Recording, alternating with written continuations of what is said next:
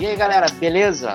Aqui é Marcos Antônio falando. Sejam bem-vindos ao Surtocast. Estou aqui com a Mari, com o Cássio com a Ana Júlia. Esse novo formato de Surtocast. Estamos aqui, vamos aparecer mensalmente na, na sua tela ou no seu player de áudio, né, para falar sobre o melhor que aconteceu no mês e um resumo das qualificações olímpicas. É, Paris já está chegando aí, ó, ano pré-olímpico, Paris é logo ali. E, antes de mais nada, pedir se você estiver vendo, se estiver ouvindo, já peço para que deixar o seu like. Muito importante, é de graça, ajuda muito a gente a espalhar a nossa palavra, a palavra do esporte olímpico brasileiro. E, sem mais delongas, sem mais enrolações aqui do apresentador, vamos chamar aqui nosso, nossa mesa redonda virtual. Começar com ela aqui, Ana Júlia. Ana Júlia, tudo bom? Bem-vinda ao Surtocast. Vamos começar já falando sobre o que aconteceu nesse mês de janeiro, que foi bem movimentado, né? A gente pode falar já de esporte paralímpico de inverno. Apesar de ser em 2026 que vamos ter Olimpíadas de Inverno novamente, temos o Brasil fazendo bonito no esporte paralímpico com a Aline Rocha, né? Três medalhas no Mundial de esqui cross country paralímpico, né? Então, fala um pouco sobre ela aí que está deixando a gente sonhar já para 2026. Bom, Marcos, como você falou, essa semana aconteceu o Mundial Paralímpico de Esqui. É, as competições foram na Suécia e pela primeira vez uma atleta brasileira conquistou uma medalha no Mundial Paralímpico de Esqui na categoria feminina, que como você citou foi a Aline Rocha. É, ela foi campeã mundial na prova de sprint no de esqui cross country paralímpico e ela ainda ganhou duas medalhas de bronze, uma na categoria de 18 quilômetros e outra de 10 teve também a medalha do Jean Ribeira. Jean Ribeira no, na disputa masculina. A Aline foi a primeira brasileira campeã mundial dos esportes de inverno, contando o Olímpico e o Paralímpico. Verdade, nunca tivemos uma medalha de Jogos de Inverno, nem no Olímpico, nem no Paralímpico. Está deixando a gente sonhar. E o, o mais interessante, eu acho, é que a Aline não, não se esperava esses grandes resultados dela agora. Acho que se esperava mais o Christian, né? Tanto que na, na, na Paralimpíada de Pequim tinha uma grande expectativa do Christian medalha, medalhar, né? E aí, no final das contas, nem o Christian nem a Aline conseguiram, e agora a Aline vem já com três medalhas de cara. E com certeza é um grande resultado. O Christian conseguiu uma também, a gente espera que eles consigam repetir isso daqui a alguns anos, né, lá na Itália é início de ciclo, né? Mas já, já, já deixa uma esperança aí para os esportes de inverno aí, paralímpicos, né? Que tem um, a lacuna menor, assim, tem mais chance da gente conseguir uma medalha do que nos esportes olímpicos de inverno, né? Falamos já sobre o esporte paralímpico, vamos ir para o esporte olímpico e temos gente brilhando já no de mesa, né? O Caldeirano, né, Mário? Tá? Começou bem em 2023 aí. Não, já começou imparável, né? Assim, já conquistou o segundo título do ano, né? O primeiro título ele tinha conquistado lá na África do Sul. E ele conquistou agora, nesse sábado aí que passou, é o título do WTT em Doha, lá no Catar. É, não foi fácil, aí ele venceu aí o sul-coreano na final, o Jae Jin por 4 sets a 1, aí por 12-10, 11-13, 11-3, 14-12, 11-7, para ele conseguir aí se consagrar como campeão pela segunda semana em seguida de 2023. E ele voltou ao top 5 né, do ranking mundial. Então, assim, o Uruguai está carregando grandes esperanças de medalha para a gente em Paris 2024.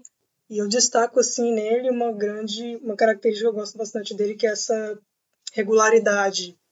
É, se ele pode não estar ganhando, mas ele está competindo bem, está competindo forte, está presente é, nos principais campeonatos de tênis de mesa ao redor do mundo, então ele é um atleta bastante consistente assim nesse sentido. E o fato dele ter começado o ano com essas duas grandes conquistas, acho que diz muito sobre a preparação dele, né? Ele agora está treinando é, no Japão, ele se mudou, ele saiu da Alemanha, se não me engano, está indo para o Japão. Já está no Japão treinando, se adaptando ao novo campeonato e tudo mais. E para mim é um cara assim sensacional no sentido de constância mesmo. É, o, sonho dele, inclusive, é jogar a Liga Chinesa, né? Mas eu acho que eles não vão deixar porque eles não vão entregar o ouro pro bandido, né? Porque o Caldeirano já está ganhando alguns chineses de escalão um pouco menor, né? E se fosse para lá, ele ia. Os chineses top ali vão sofrer bastante. Se, se eu não me engano, ele já bateu o Fan Zhendong lá, que é um dos principais da China. É o, o Mao, Ma, Mao, agora eu não vou lembrar, Malong, Ma, se não me Malong, engano. Malong, Malong é o né? principal, é. Ele já bateu esses caras uma vez ou outra, então assim, só, só de já ter ganhado um jogo contra ele já é um resultado sensacional, né? Já é uma vitória, é verdade. É uma super vitória, né? Os caras praticamente só perdem entre eles, né?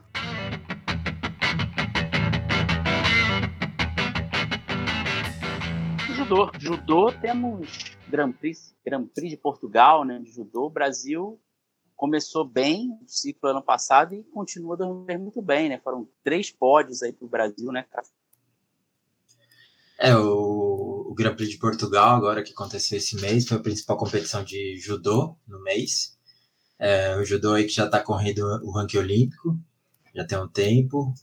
E é, é sim, é, é importante que o Brasil participe cada vez mais essas competições, né? Até porque no judô o Brasil está fora no momento de quatro categorias, é, que são as a, até 60 quilos no masculino e a de mais 100 quilos. E no feminino está fora na menos 48 e na de até 70 quilos. É, tentar pegar um time completo né, para Paris, seria bom ter as 14 vagas, até para disputa por equipe, isso ajuda.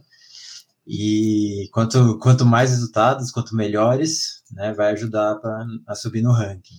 E no Grand Prix de Portugal, a gente teve. O, o Brasil não foi com um time completo, né?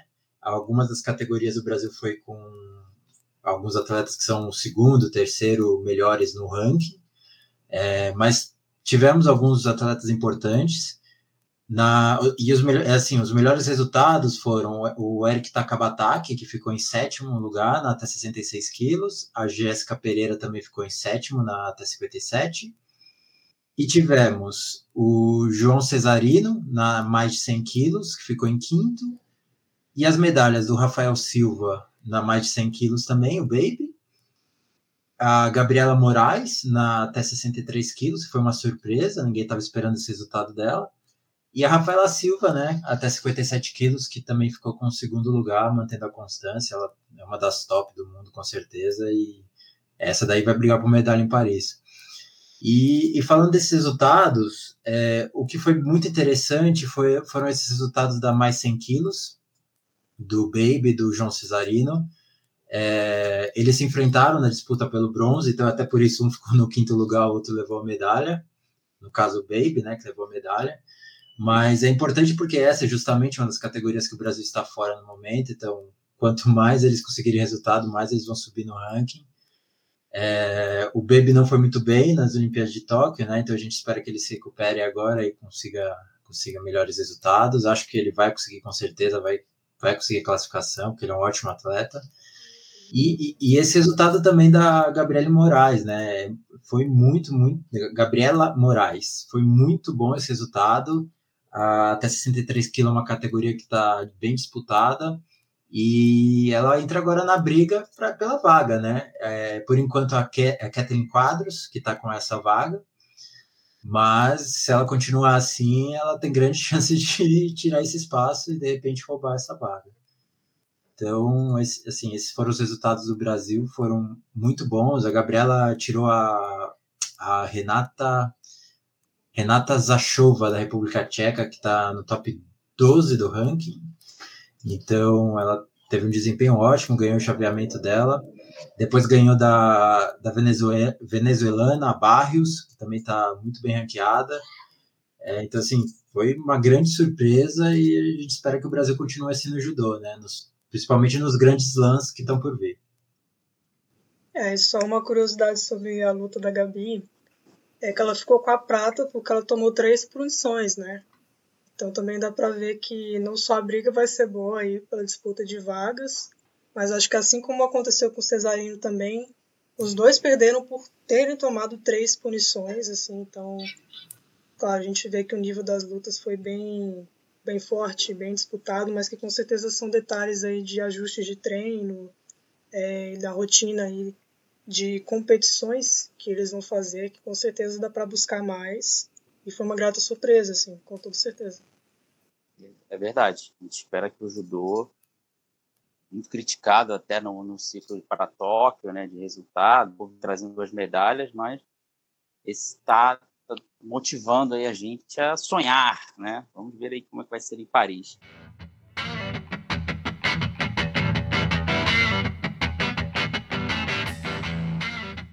Está motivando a gente a sonhar também, né? É no tênis, né? Tênis a gente teve um resultado histórico nas duplas vistas aí.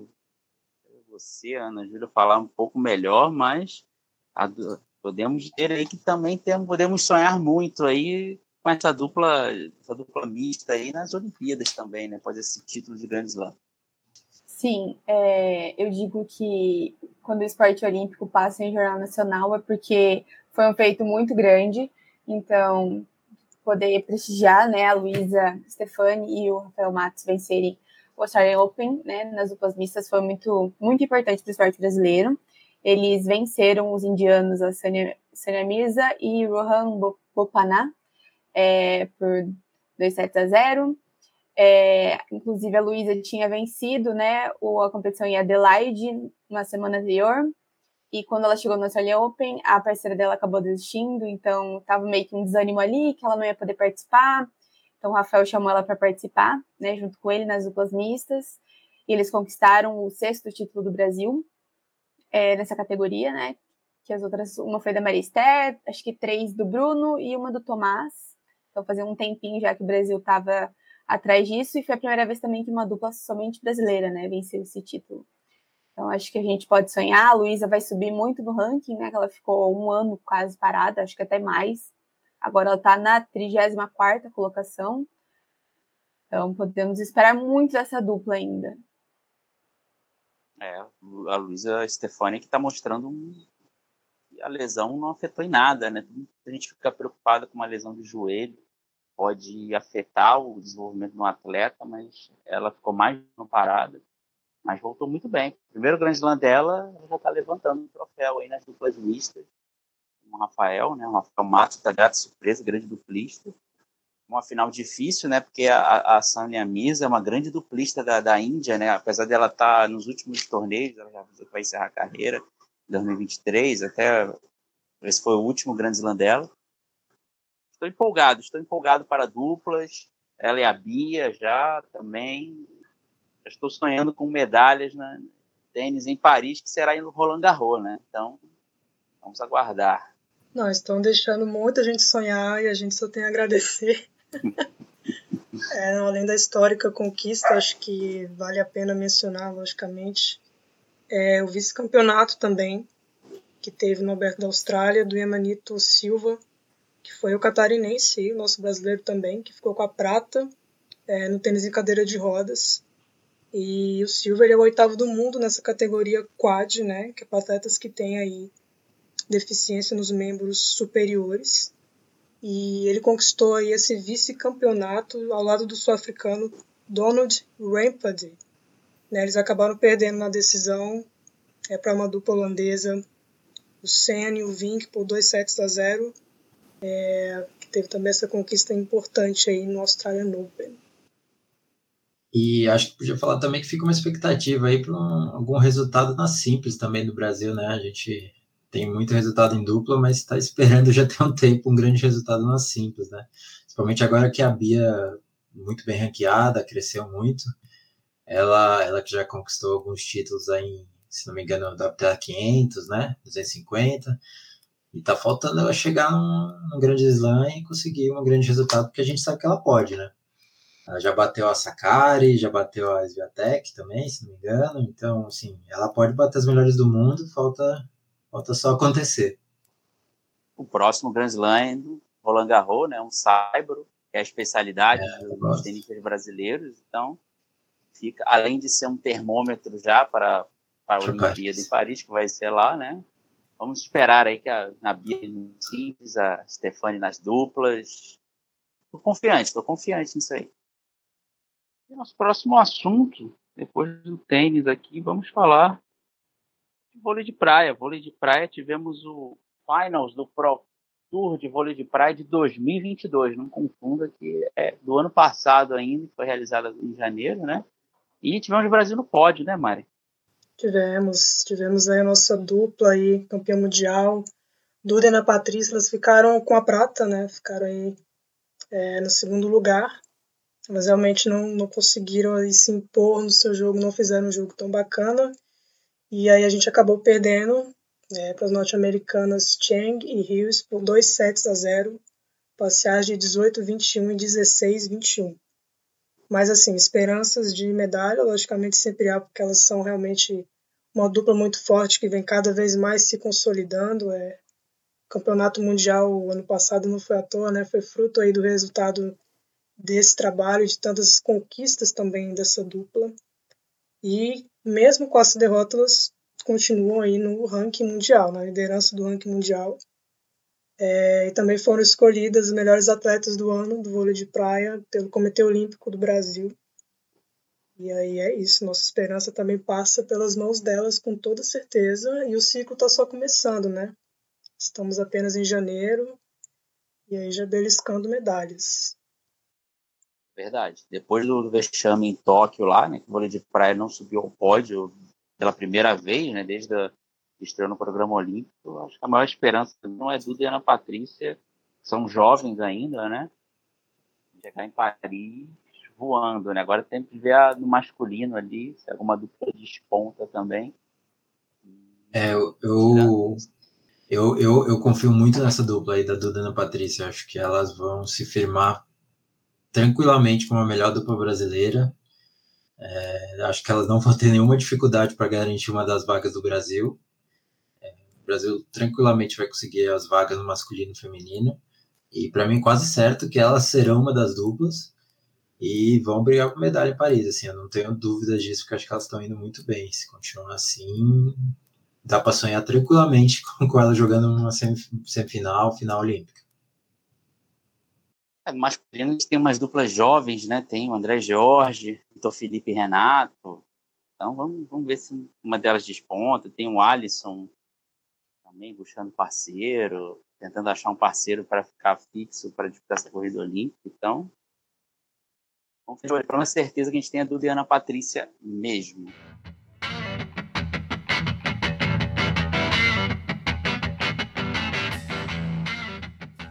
E na esgrima, né? a esgrima também começou muito bem, né? Tivemos a mais um ouro aí, né, da Nathalie Boerhausen, né? Cantamos começou bem a esgrima aí, podemos comemorar aí que nossa principal esgrimista voltou, né? É, exatamente, a Nathalie que aí a partir de 2016 ela veio, pro terra, veio para, para terras brasileiras, né? E, e aí desde então está competindo pelo Brasil e é a principal esperança, né? Foi campeã mundial também, é, agora não vou lembrar o ano, 2019, se não me engano. 2019. Isso aí, né? 2019. E é, é, a grande esperança do Brasil para conseguir uma medalha na esgrima, né, em Paris. Esporte que o Brasil ainda não tem medalhas, tem pouquíssimos resultados internacionalmente, falando assim de relevância, e ela, ela é, tem alguns dos principais resultados do Brasil. E ela ganhou o Grand Prix agora de Doha. Um resultado, vamos dizer que de certa forma inesperado, né? Não, não tinha muita expectativa agora nesse começo de ano, mas o que é mais interessante nesse resultado dela foi o desempenho, né? Porque ela foi muito bem na fase classificatória. Ela venceu todos os jogos, é, ficou com o décimo melhor índice é, entre todas as 162 participantes do evento. Um evento que contou com 27 das 28 melhores colocadas do ranking, então só mostra como foi difícil esse evento, as melhores do mundo estavam lá. E ela, ela até é, pelo bom resultado que ela teve no, é, tem um chaveamento, né? O chaveamento que é chamado do round 64, aí vai para o round 32, aí virou round 16, que seria as oitavas. Ela só teve um, um, confronto teoricamente mais fácil, que foi no round 64, contra uma atleta de Singapura. É, mas depois foi só pedreira pela frente, né? Ela enfrentou uma francesa que está entre as, 20, as 25 primeiras do ranking, ela é 22 segunda, se não me engano depois uma keniana que está no top 10, e aí depois italiana, húngara, e, e, assim, foi incrível. No final, ela, ela enfrentou a Kanda, é, Candace, Candassame, da França, que também está no top 10. E foi um, foi um desempenho excelente, porque ela venceu até com uma certa facilidade né, a, a luta final da esgrima. Né? Então, sim, é sensacional, resultado sensacional, cria uma expectativa, claro, em cima dela mas ainda tem muito chão, né? O importante é que com esse resultado ela também sobe um pouco no ranking. É, acredito que ela não vai ter dificuldades para classificar. Ela pode pegar uma das vagas pelo ranking individualmente, tranquilamente, é, sem, nem, sem grandes problemas. Mas ainda tem bastante chão até Paris, né? Mas vamos ver. Mas o, o, o que foi interessante desse, dessa competição foi a performance dela. Ela realmente impressionou e e provavelmente será a última Olimpíada em Paris, então, sim, fica essa expectativa para que ela consiga chegar até lá com esse desempenho que ela teve agora. A Nathalie, que é, italiana, né, a avó dela é brasileira, naturalizou brasileira, e ela mora em Paris, então vai competir em casa também, né? vamos, vamos torcer que ela consiga estar bem na, na, na arma dela, que é a espada, né, Lembrando que na esgrima, além da espada, temos o florete e o sabre. A arma da Nathalie é a espada e vamos torcer que a espada dela esteja afiada para uhum. Paris 2024.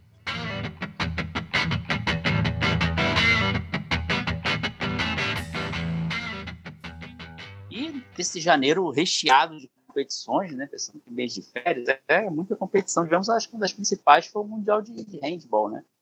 E tivemos o Brasil, né? O Brasil, campeão mundial, já tem gente garantida em Paris. Fala um pouco melhor para a gente. Né? Sim, é, o Mundial começou no dia 11, né? Foi até no dia 29 e teve a Dinamarca como grande campeã, né? Defendeu o título, ainda fez história ganhando três vezes consecutivas. Foi a primeira vez que uma seleção é, masculina né, atingiu o feito. É, na feminina, só a União Soviética fez e a Rússia também. Então, foi um, assim, tinha uma expectativa muito grande, porque a final foi feita é, foi entre Dinamarca e França, que também foi a final olímpica, que acabou com o título da França, então tinha aquela rivalidade ainda, né? É, o gostinho de quem vai levar, né? Quem que vai ser, que vai ter uma vingancinha ali. Então, é, em relação ao, ao, desempenho do Brasil, é, o Brasil passou em terceiro, né? No, no, na fase de grupos e no Campeonato Mundial agora, né, o formato passa pro, pelo main round, né, na fase seguinte de grupos e que misturam dois grupos e somente os dois primeiros passam e acabou que o Brasil ficou em quinto. Então, é, melhorou o desempenho do Mundial de 2021, que acabou que teve é, muitos casos de Covid, o Brasil não conseguiu fazer um desempenho muito bom, mas nesse a gente acabou ficando na 17ª posição. É, outra surpresa também foi que a Espanha conseguiu a medalha de bronze e venceu a dona da casa, a Suécia. É, desde que o Jorge Ribeira né, saiu da seleção brasileira para assumir é, o comando dos hispanos, eles medalharam em todas as competições, né, desde 2020, tem título mundial. Então, a gente acho que a gente pode esperar muito deles em Paris. E também com a classificação da Dinamarca é, para a final, eles garantiram a vaga porque o Campeonato Mundial rende uma vaga só para as Olimpíadas. Como a França já tem a vaga por serem os donos da casa, a Dinamarca herdou. É isso aí, parabéns. Dinamarca aí já garantida em país da França. E a gente pode comentar rapidamente, né? Gostar, gostou do desempenho do Brasil no Mundial? Foi bom? Foi... Bom, eu acho que foi esperado é, principalmente por conta da lesão do Raniel em dezembro. Acho que foi um baque muito grande para a equipe. É, o Raniel é o melhor jogador da seleção atualmente, então acho que eles precisaram se adequar, né? É, também foi uma chance para os jogadores mais novos entrarem, como o Léo Abraão, é, o Hugo Bryan também, que foi um destaque, e os goleiros sempre fenomenais, né? Angel e Ferrugem, e também a, a primeira vez que o Jean-Pierre pôde representar o Brasil, né? Ele que é francês, mas é filho de pais brasileiros. Então, assim, o Brasil na 17ª colocação melhorou, né, é a participação em 2021, mas ainda tem muito que mostrar, principalmente com né, o nono lugar que eles conseguiram em 2019. E esperamos que também eles consigam a vaga para Paris, né? Quero muito ver eles. É, vamos torcer para o Brasil, né? Vai ter o PAN, né? Uma vaga aí pelo Pan-Americano. Particularmente, é, eu acho que o, o, é difícil falar que o resultado do Brasil foi bom terminando na 17 colocação, né? A gente sempre espera, espera mais. Mas se a gente olhar o que foram os amistosos antes, a expectativa que a gente tinha, né, que poderia ser bem pior. É, o Brasil poderia ter nem passado para o main, main round, né, a, a, segunda fase. Então, eu acho que, assim, modo geral, foi satisfatório. Até pelas é, lesões, né, que, que a Ana falou, principalmente do Raniel. E, mas eu acho que assim, a, a melhor notícia para o Brasil foi o, o, resultado da Argentina, né? Que a Argentina foi muito mal. Né, o principal adversário nosso na briga pela vaga olímpica e teve um desempenho assim muito abaixo. Então fica essa expectativa que o Brasil possa ir bem no Pan-Americano. Sim, ainda mais eu comparo muito a situação do Brasil com o Egito, porque o Egito se tornou uma potência é, agora, né, nos últimos anos. Então, a gente viu o crescimento deles, a gente viu que eles têm capacidade, né, desde 2019, naquela partida emblemática contra a Dinamarca. Então, se eles que a grande maioria dos jogadores começou a jogar na Europa agora, né, eu digo do Egito, e do Brasil, que a grande maioria já joga, né, tem, ali a gente pode comparar que o Brasil tem a capacidade de chegar onde o Egito chegou, que foi na oitava colocação, a única seleção não europeia a chegar no top 10, e lembrando também que os Jogos Pan-Americanos né, são decisivos para o Brasil. Se o Brasil ganhar, está dentro das Olimpíadas. Se ficar em segundo, vai para o torneio de repescagem, que tem uma grande chance do Brasil cair no grupo da Espanha. Né, fazendo uma simulaçãozinha, seria o Brasil, o segundo colocado do, desse Mundial agora, que é a Espanha, caso não consiga a vaga pela Europa e o outro adversário aí vai variar muito, pode ser Eslovênia, enfim, pode ser vários outros, outros adversários, e mais o melhor asiático. Essa é a projeção que tem, né? Claro que isso pode mudar. Então, assim, ir para o torneio de repescagem não é garantia de estar na Olimpíada, né? E se repetir o resultado de Lima, que ficou na semifinal, né? Perdeu para o Chile, aí está automaticamente fora de Paris. Complicado, complicado, né? É a Ana falou do Mundial de 2019, o Brasil foi muito bem nesse Mundial de 2019, né? Mas eu acho que também os problemas da, da confederação de handball de, de, acaba prejudicando um pouco a preparação. É. Várias trocas time, de né? técnico, né? aí não consegue manter uma constância, é complicado. É, e agora com a renovação da equipe também, né? Porque tem jogadores que ainda jogaram o Mundial, sei lá, jogaram as Olimpíadas em 2012 que ainda estavam. Então precisa, né, precisa parar para observar, será que esse jogador realmente ainda tem o potencial de estar aqui? Quem está jogando em alto nível ainda na Europa, está numa liga inferior, tem pormenores aí, vamos ver que o técnico da seleção, né, o Marcos Tatá, consegue fazer aí para ser no pré-olímpico. Já que eu falei de ano pré-olímpico, né, vamos falar de vagas olímpicas, né, janeiro já está começando a ter algumas definições aí, é com Cássio, né? Já temos. É, o, o ano de 2023 é essencial, né? Ano pré-olímpico, como é chamado geralmente. E a partir do 1 de janeiro, muita coisa já começou. É, vale destacar rapidamente o, o hipismo, né? Começou já os rankings do hipismo também.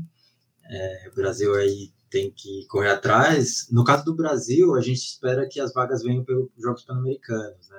expectativa que o Brasil, no final das contas, não tenha que olhar para os rankings olímpicos. É, e acredito que vai acontecer isso mesmo. Mas é importante para o Brasil lembrar de obter os, os chamados MERS, né, que seriam os, os critérios de elegibilidade, que no caso de Tóquio, o Brasil perdeu uma vaga por equipes no adestramento por não ter atingido esses critérios, né? Acabou perdendo duas vagas. Então, é, é, é bom ficar atento. E falando dos rankings, né, vamos falar então do Rugby Sevens, que está aí rolando o circuito mundial do Rugby Sevens, e o Brasil está competindo no feminino. Assim, é, é, é, muito difícil que o Brasil consiga vaga para os Jogos Olímpicos através desse, dessa competição, né? O Brasil não está no nível das melhores seleções do mundo, mas o desempenho não tem sido tão ruim assim. Apesar dos resultados não terem sido tão bons até agora, né, o desempenho não tem sido tão ruim. World Rugby Seven Series, que é a competição que dá vaga para as Olimpíadas é a principal, do, principal competição do Rugby Sevens, está rodando o mundo. São sete etapas no feminino, quatro já aconteceram, a última acabou ontem, hoje, né? Porque foi na Austrália, então é difícil ter a certeza. Mas é, o Brasil conseguiu alguns resultados que mostram que ele já subiu um pouco de nível né, no feminino. Dá, dá para ver que o Brasil agora ele já consegue encarar um pouco mais algumas das melhores seleções. Pego de exemplo o Canadá. No último Jogos Pan-Americanos, era visível a diferença entre Estados Unidos, Canadá e o resto. Né, o Brasil estava claramente brigando pela terceira posição e a medalha de bronze. Agora você vê que o Brasil já consegue, por exemplo, bater a Espanha, bateu duas vezes a Espanha já nesse, nesse Seven Series, e o Canadá está indo muito mal. Você vê que o Brasil pode já encarar um pouco mais no mesmo nível essas seleções, mas pensar em vaga assim é inviável. É, já está até quase definido que as vagas no feminino irão para Nova Zelândia, Austrália, Estados Unidos e Irlanda. A Fiji e Grã-Bretanha ainda tem uma chance de tirar essa vaga, mas acho improvável. Acho que no final das contas essas quatro seleções vão ficar com as vagas no feminino. E no masculino a disputa é um pouco mais aberta, né? O Brasil não participa do Seven Series no masculino, não conseguiu classificar, né? O Brasil disputa um, uma competição que é uma segunda divisão, que acontece mais para o final do ano. Mas no masculino a briga é um pouco mais interessante. Nós temos Nova Zelândia, Samoa, Fiji, África do Sul, Argentina, Estados Unidos, Austrália e Irlanda além da França, que já está classificada, mas também está na briga, é, por essas vagas e o título né, da competição também. No momento, a vaga está indo para Nova Zelândia, África do Sul, Samoa e Fiji, é, mas, assim, muito em aberto ainda, muita coisa pode acontecer. No caso do masculino, são 11 etapas, então ainda faltam seis até acabar a competição, então tem muita, muita água para rolar.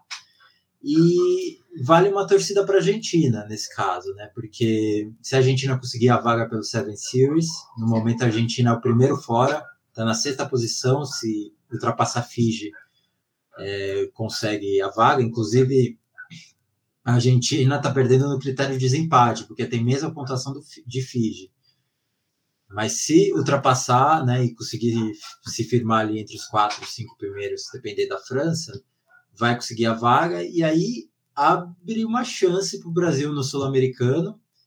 Ainda assim é difícil, né? O Brasil vai precisar bater o Uruguai, que está na Liga Mundial de Seven Series, mas não está muito bem. E o Chile também. Que, é, então, sim, ainda assim será difícil para o Brasil classificar no masculino, mas é melhor do que nada, né? Melhor do que ter que encarar o Uruguai, o Chile e a Argentina. Né? Então, essa é a situação do Rugby Sevens até o momento. É, vamos torcer para os Iaras e para os Tupis, né? Apelidos bem da hora aí para as seleções de Rugby Sevens. As Iaras têm mais chance né, no feminino de conseguir essa vaga, tá, já está na primeira divisão né, do rugby. Torcer, conseguir levar os, os dois gêneros seria o ideal. É, e, vale também ver como é que está a Colômbia, né? A gente vai descobrir um pouco mais no, no Sul-Americano e, no, nos Jogos Pan-Americanos, que a Colômbia também evoluiu.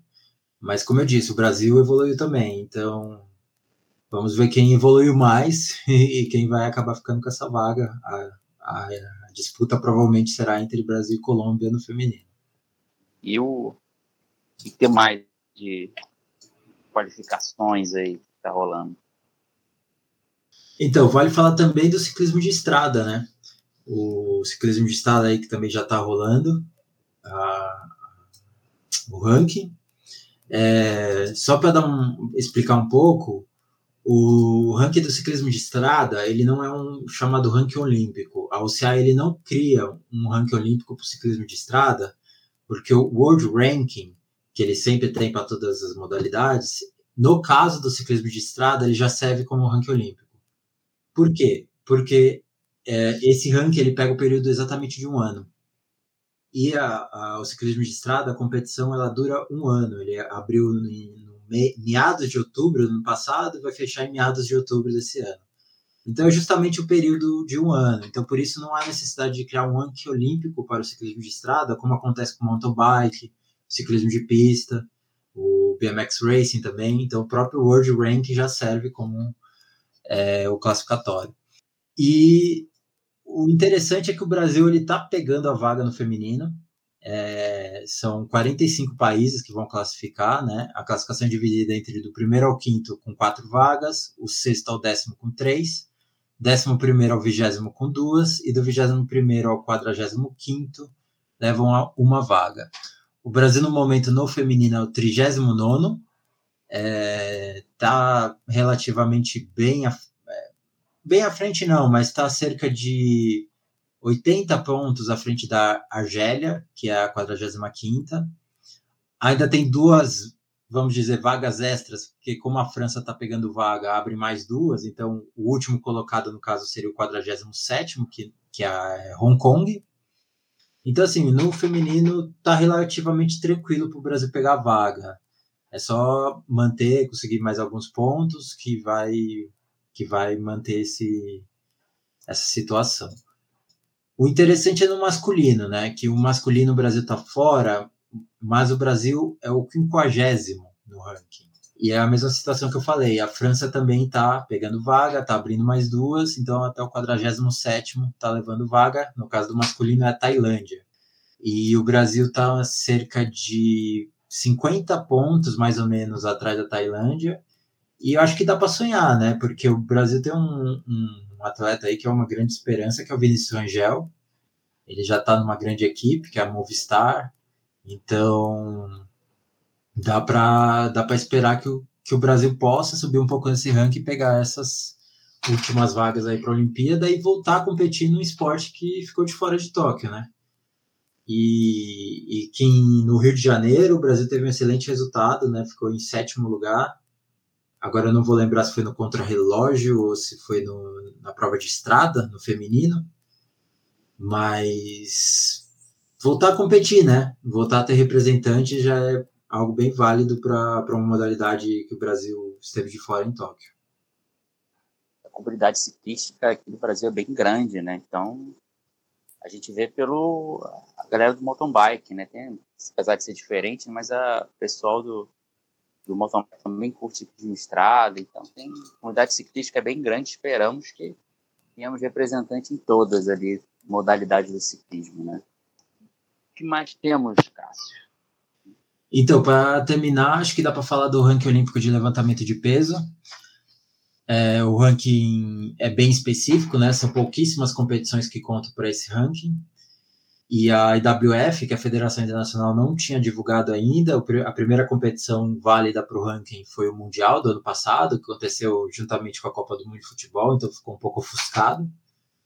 Mas agora eles divulgaram, né? E a boa notícia para o Brasil é que o Brasil está classificando três atletas no ranking de levantamento de peso, é, três, três é, levantadoras no feminino, na categoria até 49 quilos, a Natasha Rosa Figueiredo está classificando pelo sexto lugar no ranking.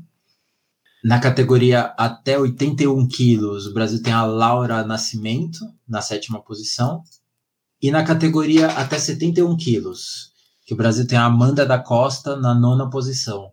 Explicando um pouquinho do ranking levantamento de peso, as 10 primeiras colocadas do ranking classificam direta, né, tanto no, no feminino quanto no masculino. É, o ranking ele é um pouco complicado porque ele junta categorias, né? No caso do levantamento de peso são 10 categorias feminina e 10 masculina, mas serão só 5 olímpicas, tanto no masculino como no feminino. Então ele tem essa junção de categorias. O Brasil acabou sendo um pouco prejudicado porque tem uma, uma excelente atleta também na categoria mais leve, que é a categoria até 45 quilos no feminino. E aí ela tem que competir contra atletas da 49, então fica praticamente inviável de conseguir uma vaga, apesar que o Brasil tem a Natasha já classificando, que é um excelente atleta. Então o Brasil tem, tem uma grande chance de levar o time completo no feminino, porque só é permitido três vagas por país em cada gênero.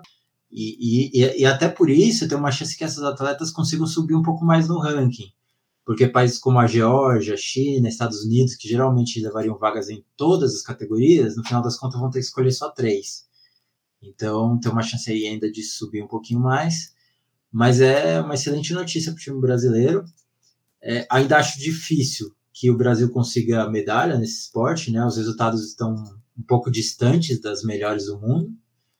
É, a melhor chance, eu acredito que seja a Natasha, é, só que ela também ela tem, um, tem um gap aí para tirar, ela está na sexta posição, a quinta colocada já está assim, uns 5, 6, 7 quilos acima de, dela, em questão de resultado. Então, se ela conseguir melhorar assim, uns 10 quilos, ela entra na briga já com uma medalha, mas 10 quilos levantamento de peso é, é pedir, é pedir muito, né? É bastante coisa. Então, vamos ver o que acontece. No masculino, o Brasil tem dois representantes, que é o Thiago Félix da Silva, na 17ª posição, está bem distante ainda do, das 10 primeiras posições. E tem também no, no até 102 quilos, o Marco Túlio Gregório Machado, que está na 21ª. Então, tem, são esses os representantes do Brasil no momento no levantamento de peso. Levantamento de peso ainda tem aquele lance de, de país, se for pega um antidoping, ele vai poder ter limite de, de, de atleta, meio complexo, né? Levantamento de peso está na Berlinda, né? Está garantido em Paris, mas para a próxima Olimpíada já está bem na Berlinda por conta de muitos casos de doping, né? De vários países. Mas vamos ver, vamos ver como é que as pesistas brasileiras vão conseguir estar bem, né? Porque que estão melhores que os homens aí nesse momento.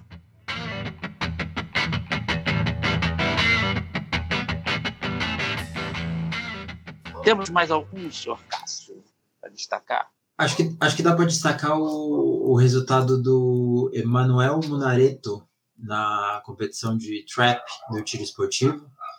Ele ficou na nona colocação na Copa do Mundo do Marrocos, ficou a uma posição de entrar na, na fase final.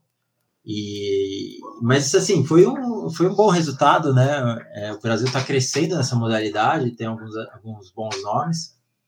E ele subiu um pouco no ranking, né, por esse resultado. Agora ele é o 31 primeiro. Ele deu uma subida aí. O ranking do tiro esportivo também é classificatório, mas apenas o primeiro o leva vaga, né? O primeiro mais bem classificado do ranking, porque aqueles que já conseguiram vagas, é, eles são eliminados, né? Eles não contam. E, então, assim, é, esse ranking ainda vai mudar bastante, tem muita competição ainda no tiro esportivo.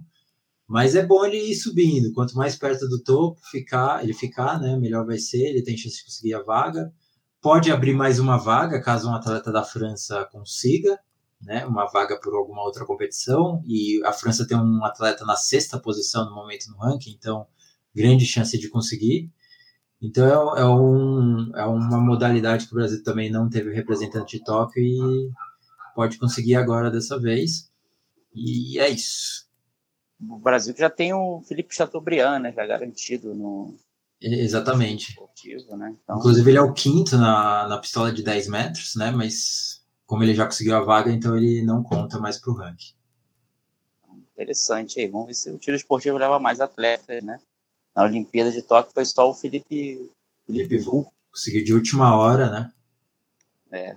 Os 45 do segundo tempo. Ele conseguiu a vaga, medalhista olímpico, né, na Rio 2016. Vamos ver. Mas eu acho que é isso, pessoal. Vamos aproximando do final aqui desse SurtoCast, este novo formato aqui, comentando sobre as notícias do mês, dando uma atualizada nos, nas corridas olímpicas, né, nas qualificações olímpicas para Paris. Isso aí, vamos esperar. Fevereiro também não é mês de descanso aí para os nossos atletas aí, muita correria. Estamos encerrando. Peço ajuda a vocês para deixar o seu like mais uma vez. Se você puder ajudar mais um pouquinho, precisamos de ajuda para levar nossas surtadas aí, a Laura e a Natália, para Paris. Estamos tentando pegar mais uma credencial também, que ficaria com a Ana também, mas precisamos da sua ajuda. Quiser depositar qualquer quantia no nosso pix surtolimpo.gmail.com. A gente agradece muito. Durante o ano, tranquilo que teremos mais formas para você contribuir e ajudar a gente. Nosso objetivo, apoio o jornalismo independente, a gente fazer uma cobertura bem legal lá na Olimpíada de Paris.